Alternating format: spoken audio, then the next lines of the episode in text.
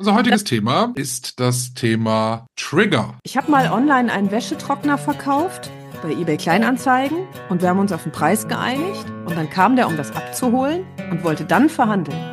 Und dann habe ich gesagt, nee, verhandeln ist nicht, das hättest du vorher machen müssen. Ja, du bist aber hart. Mhm. Und da merke ich, wie sich's zuzieht, weil ich so denke, ey, du doofes Arschloch, bin nicht hart, Ja. ich bin fair.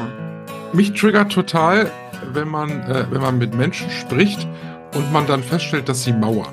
Wo du dann wirklich auch immer das Gefühl hast, du rennst gerade immer wieder gegen so eine hochgezogene Mauer. Also wenn ich, wenn ich einem Kollegen was sage, was von der Fakte her falsch ist, statt zu sagen, ah, verstehe ich nicht oder ähm, du hast ja recht, wird dann einfach gemauert, indem man einfach gar nichts sagt.